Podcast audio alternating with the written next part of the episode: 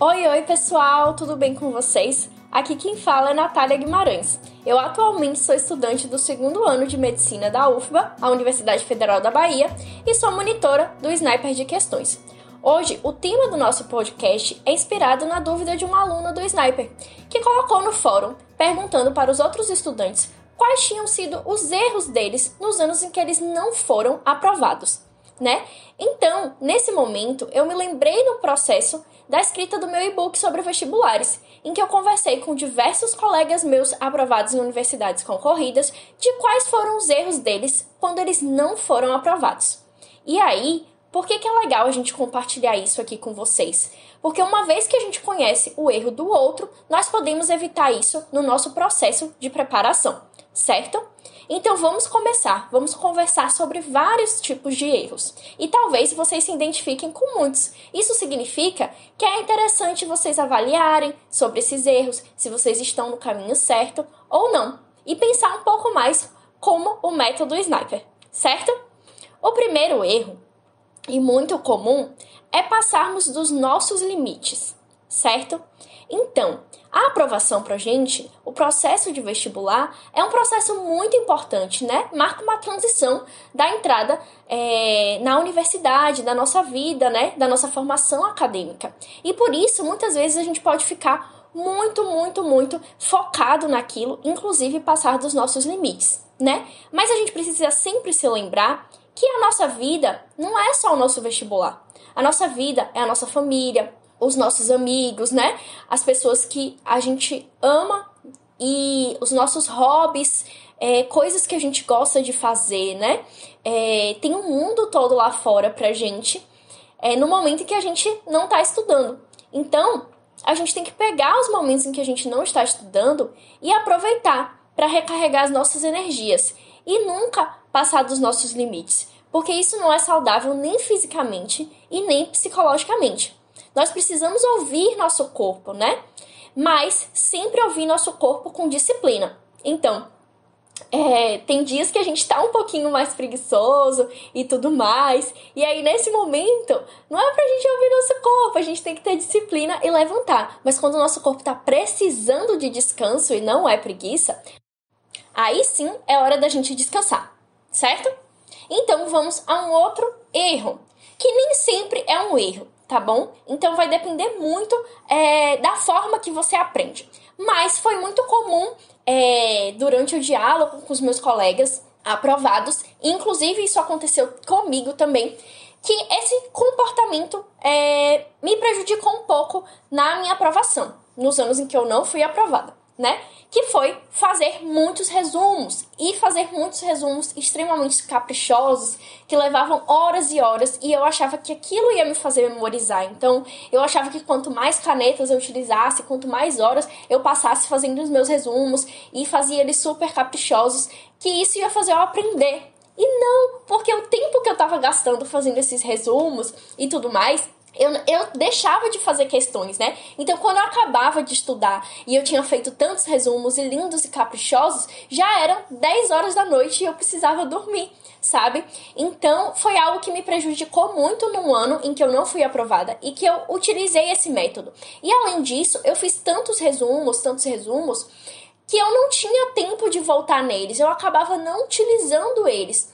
E quando eu utilizava, eu sentia que só aquilo de ler o resumo não me acrescentava, assim, não ajudava na minha memorização.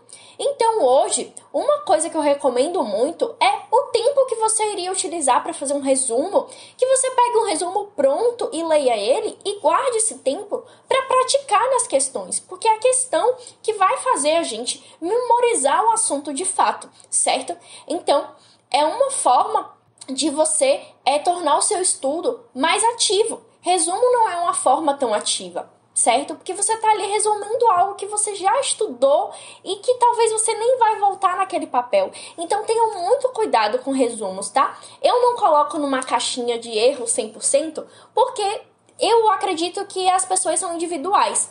Então pode ter sim gente que aprende com resumo, que possa ter funcionado e que possa compartilhar essa experiência depois, né? É, e não significa que essa pessoa errou ela aprendia dessa forma e deu certo. Mas na maioria das vezes, né, e é comprovado cientificamente que o estudo por questão ele é mais ativo do que a gente ficar transcrevendo uma informação que a gente já sabe, certo?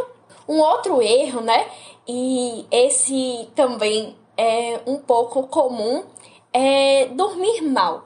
Então, muitos colegas, né, relataram que dormiam mal e isso aconteceu também comigo é, em um dos meus anos de preparação, né? Em que é, eu achava que quanto mais eu estudasse, independente da qualidade do meu estudo, isso ia ser suficiente, isso ia ser bom.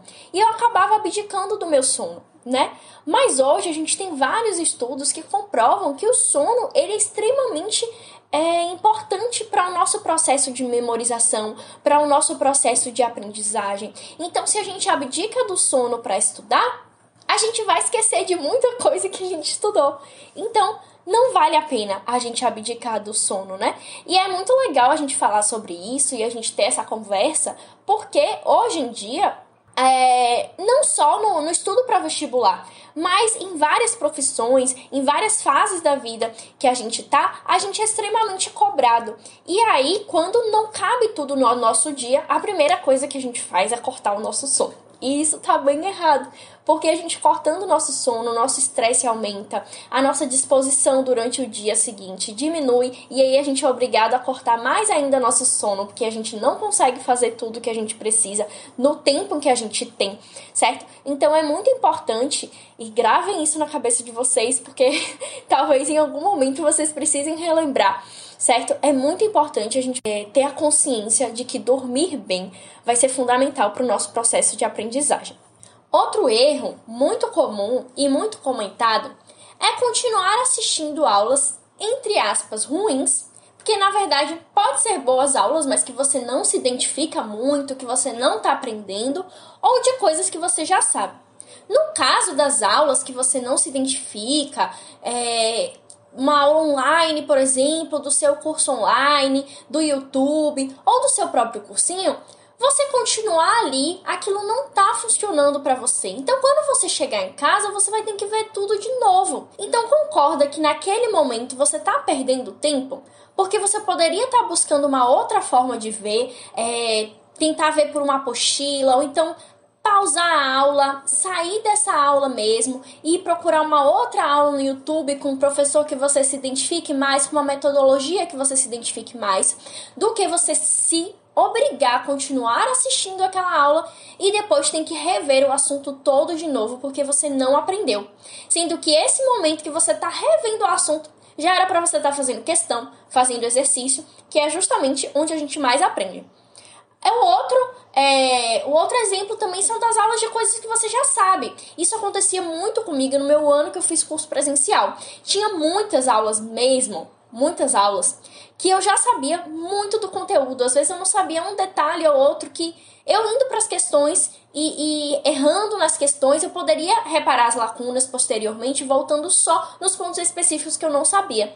Mas por conta de insegurança, por achar que eu não sabia, que poderia cair o, o, o rodapé da, do, do livro, da aula na prova do vestibular, eu me obrigava a ficar naquela aula e era um replay para mim, era algo muito chato, muito cansativo, sendo que naquele momento eu poderia estar tá fazendo questões, né?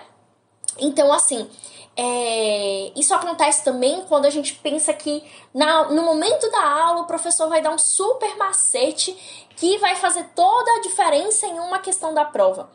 Tem dois poréns nesse pensamento. O primeiro é que macetes a gente aprende fazendo prova. Então, o macete que o professor vai dar na aula, às vezes você fazendo a prova e vendo uma resolução, errando na prova, por exemplo, você consegue aprender aquele macete sozinho, né? É, fazendo uma lista sniper, você consegue aprender aquele macete certo? Então, o macete, ele tá nas provas antigas. Uma vez que você tem contato com as provas antigas, com as questões, você não vai precisar dessa aula assim para poder descobrir o macete, certo?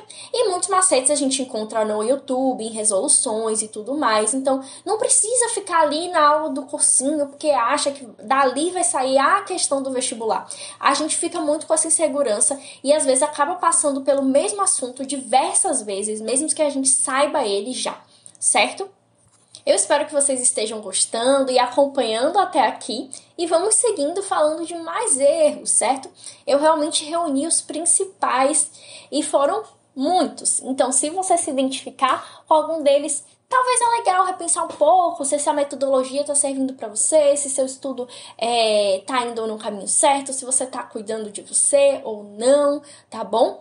Então, um outro erro que é, é até um pouco polêmico, porque algumas pessoas aprendem escrevendo, né? É fazer anotações gigantes e não prestar atenção na explicação do professor.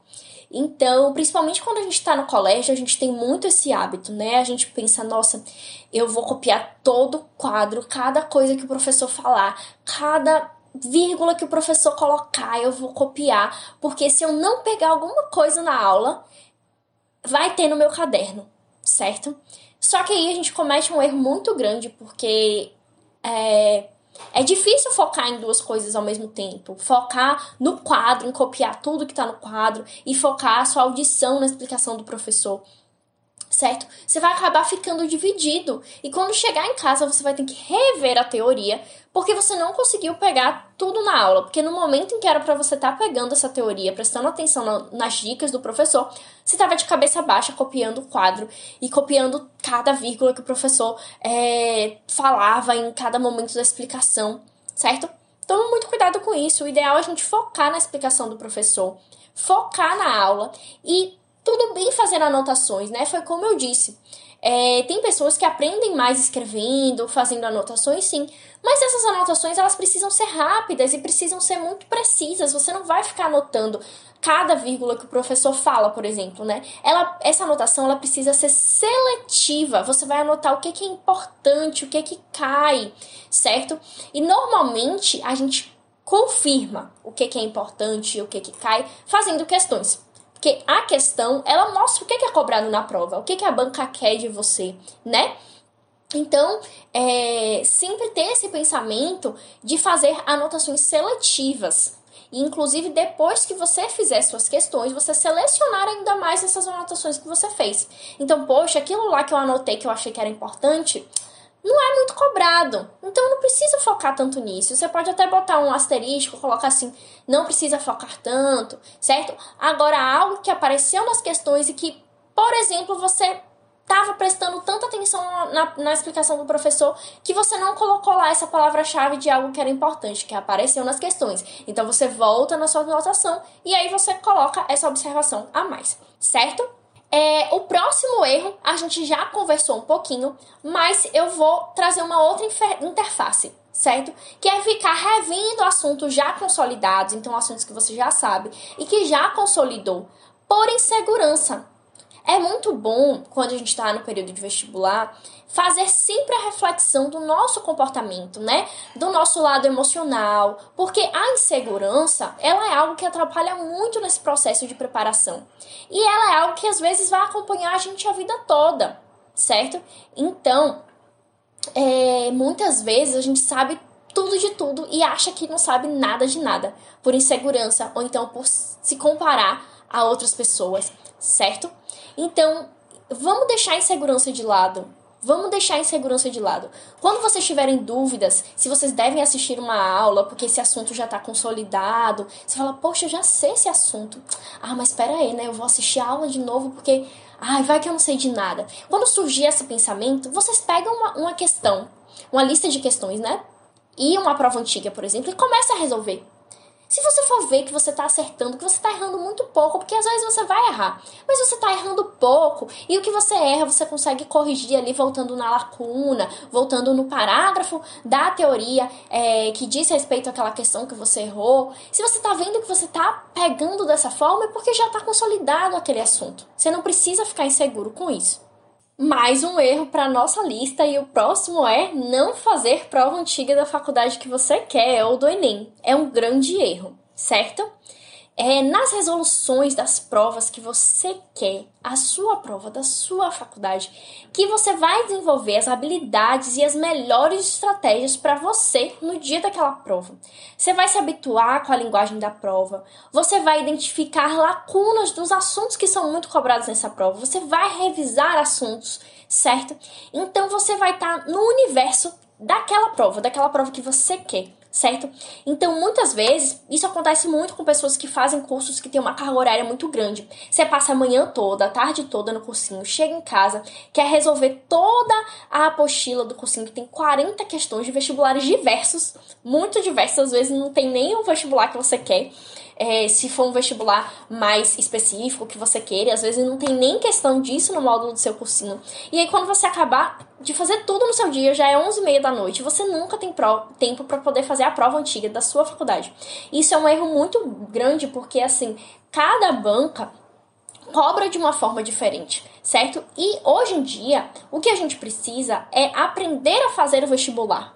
Muitas vezes, pessoas que têm mais conteúdo do que outra que tem menos, não são aprovadas, porque essa pessoa ela sabe muitos conteúdos, mas ela não sabe aplicar na prova da banca que ela deseja passar, certo? Então isso é muito importante. É, no ano de preparação, se eu pudesse definir algo que não pode faltar, né? E que eu aprendi com o método Sniper, quando eu fui aluna do Sniper, é provas antigas, certo?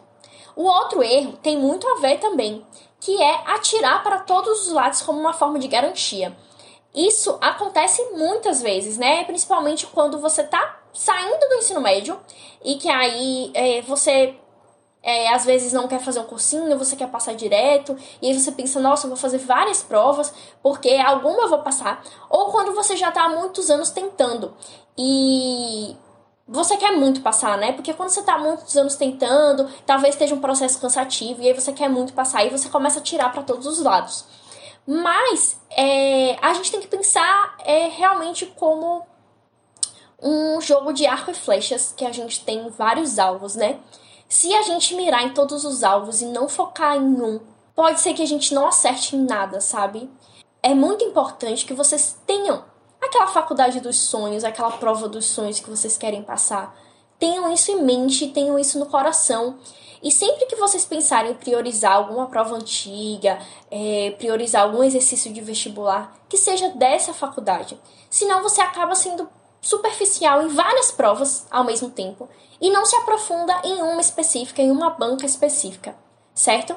Então, é, Tenham isso em mente. Tenham a faculdade que vocês querem, a prova é, que vocês desejam e foquem nela. Se vocês passarem em outras, pode ser uma consequência, mas não vai ser a, a, o seu objetivo inicial. Mas aí vocês me perguntam: ah, Nath, eu vou ter que se focar 100% em uma coisa? Não! Dá para você se dividir, assim, por exemplo, é, no meu ano eu estudava para o Enem e eu estudava para o UERJ também, que é estadual do Rio de Janeiro mas eu dividia o meu tempo de forma que eu me dedicava muito mais ao Enem do que ao UERJ, certo? Tanto que eu passei no Enem e não ao UERJ. Então, é, é bem legal isso, senão a gente atira para todos os lados e isso acaba fazendo com que a gente não se torne especialista na banca que a gente quer, da faculdade que a gente deseja, da universidade dos nossos sonhos, sabe? Hum, essa aqui que vem agora eu tenho certeza que alguém que está escutando esse podcast, inclusive eu que estou falando, já fez, que é pegar assuntos perto da prova do Enem.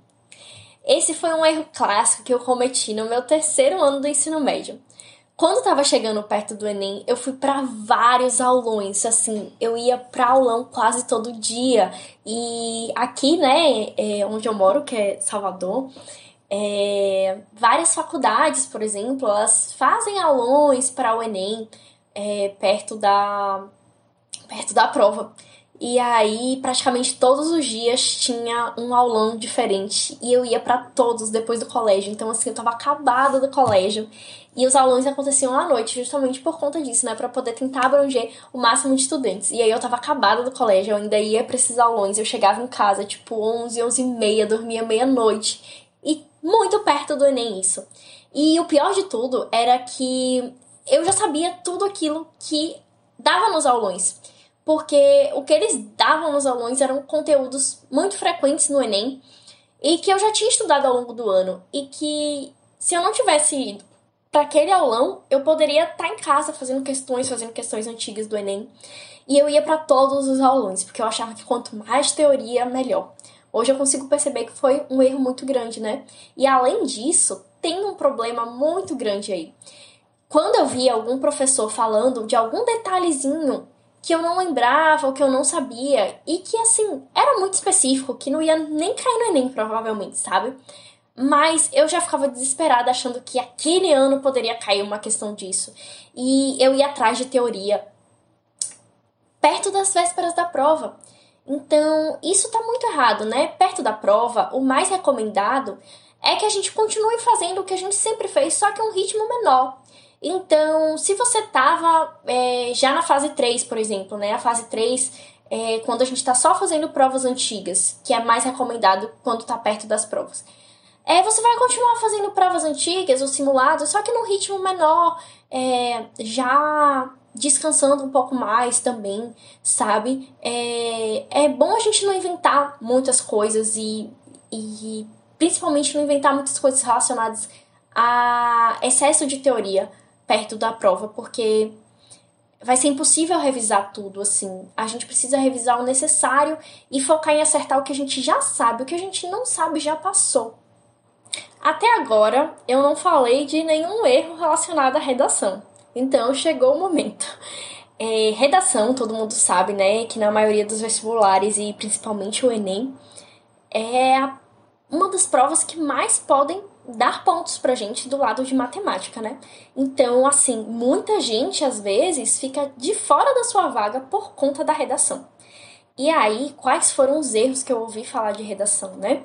É, o primeiro foi só fica fazendo redação e não dá atenção para as correções, né, para os erros de gramática, por exemplo. E isso eu chamo de redação de gaveta.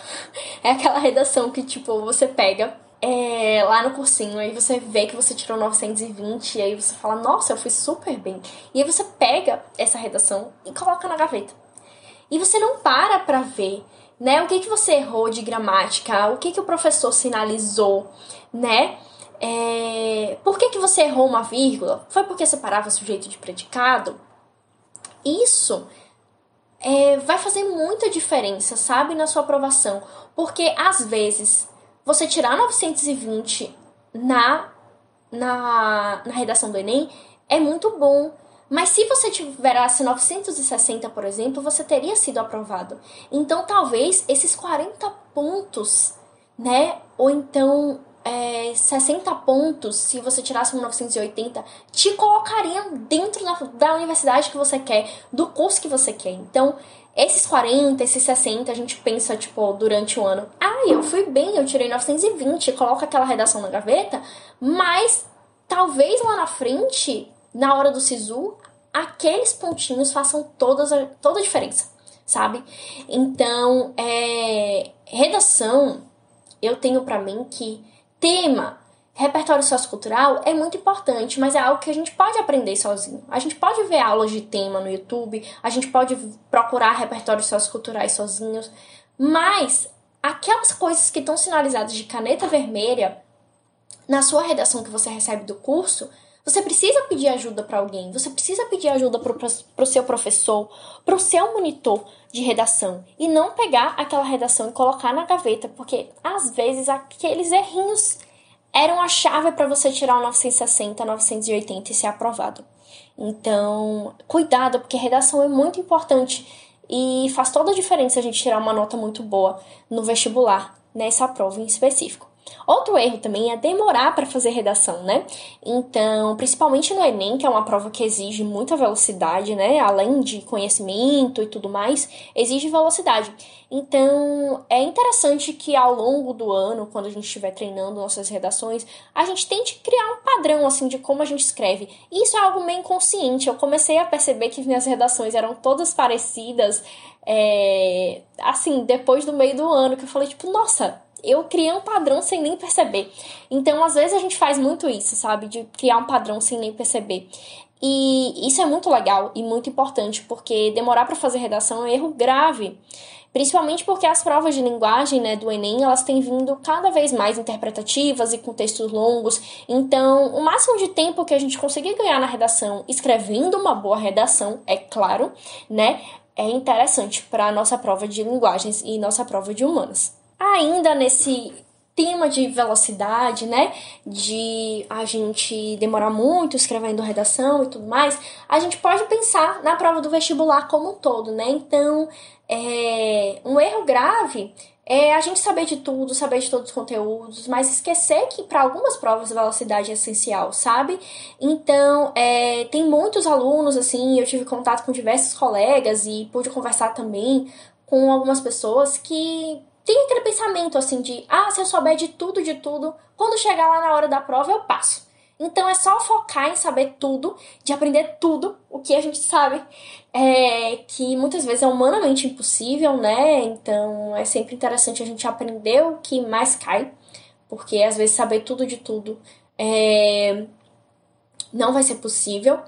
Mas algumas pessoas têm esse pensamento de que se eu souber a teoria de tudo, de tudo, chegar lá na hora eu vou passar, é óbvio. E não, não é assim. Às vezes a pessoa sabe tudo de tudo, mas ela não tem velocidade, ela não treinou, ela não fez provas antigas, e aí é, ela não é aprovada, sabe? E às vezes uma pessoa que sabe menos, mas que soube ter velocidade, soube ter estratégia de prova, ela é aprovada, mesmo sabendo menos conteúdos, né? E ainda sobre estratégias de prova, é, é importante a gente treinar a estratégia de prova durante o ano, saber o que é que funciona melhor pra gente. Então, é, no ano em que eu fui aprovada, né, no meu estudo pro ano que eu fui aprovada, é, eu treinei várias estratégias do, durante o ano. E aí eu descobri uma que dava certo para mim, que incluía revisar as provas e tudo mais, né?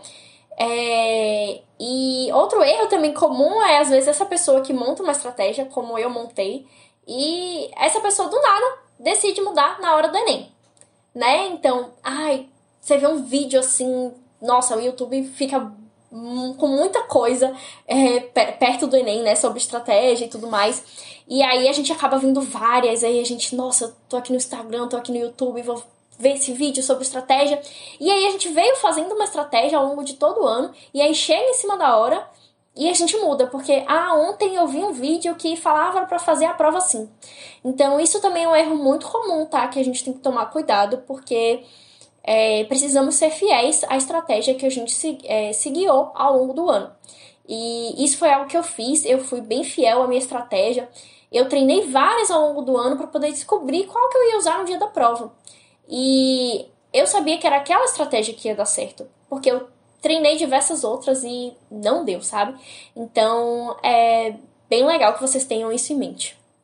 Então, pessoal, nossos erros estão chegando ao fim, certo? Tem mais dois e eu deixei eles para o final justamente por conta da importância deles e por eles serem muito comuns. Assim, eu acredito que são um dos mais comuns é, na rotina do vestibulando, né?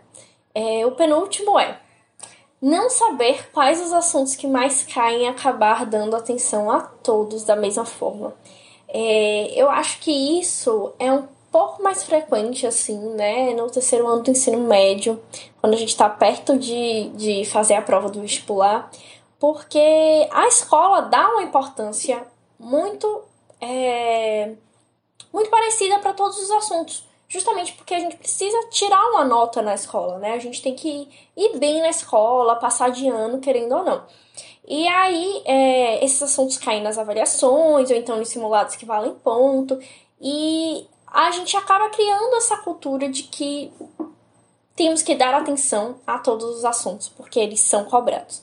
E na verdade não, né? Quando a gente pega análise de incidência, quando a gente começa a fazer prova antiga, a gente percebe que a gente não precisa gastar muito tempo para determinados assuntos, porque eles vão cair muito pouco, né?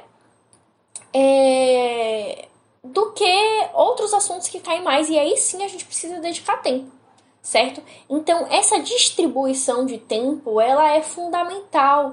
E a gente só aprende isso quando a gente começa a fazer prova antiga, né? Quando nós fazemos provas antigas é, e percebemos que realmente há assuntos que caem muito mais do que outros, e aí a gente precisa distribuir mais tempo e energia para esses assuntos, e outros que não caem tanto e que a gente pode só dar uma lida, só mudar olhar, uma olhada, fazer umas questões, mas se cair no vestibular vai ser uma questão, e se cair, porque a probabilidade de cair é muito baixa, né? Tem assuntos em matemática, por exemplo, é, que são bem difíceis de cair, raros, né?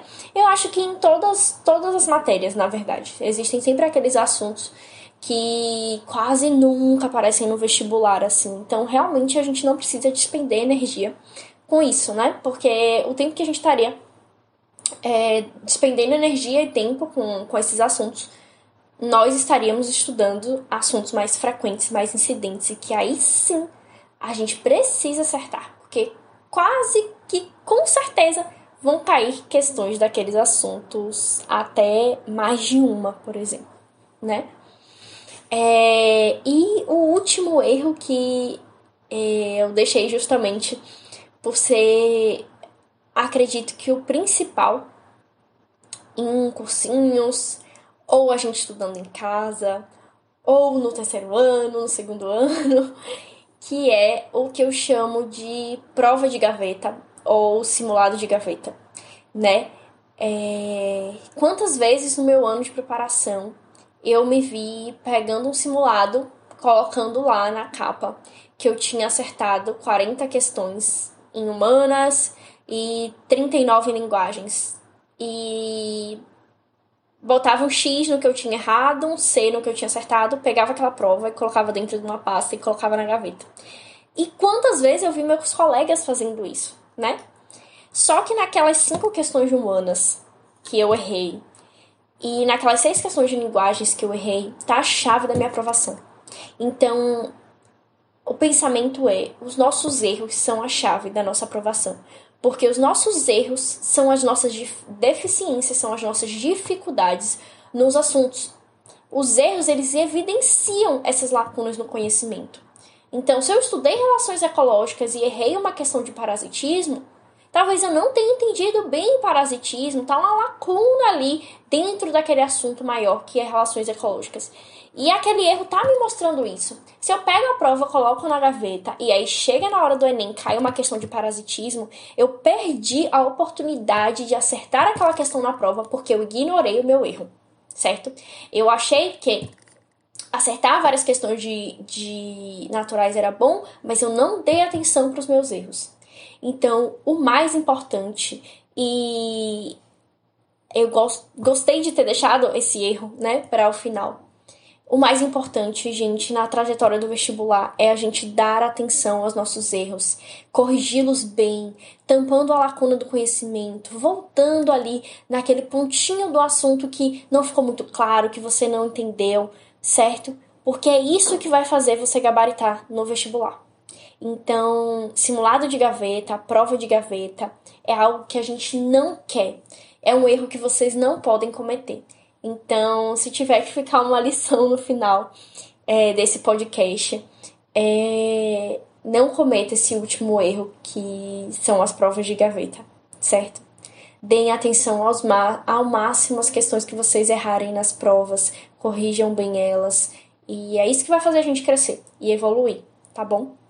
Então, eu espero que vocês tenham gostado desse episódio. Eu fico muito feliz. É, eu pretendo trazer os acertos, né? O que que dá certo durante a preparação para poder fazer um contraponto com esse episódio. E até a próxima. Qualquer dúvida, a gente tá lá no Sniper. Abraços.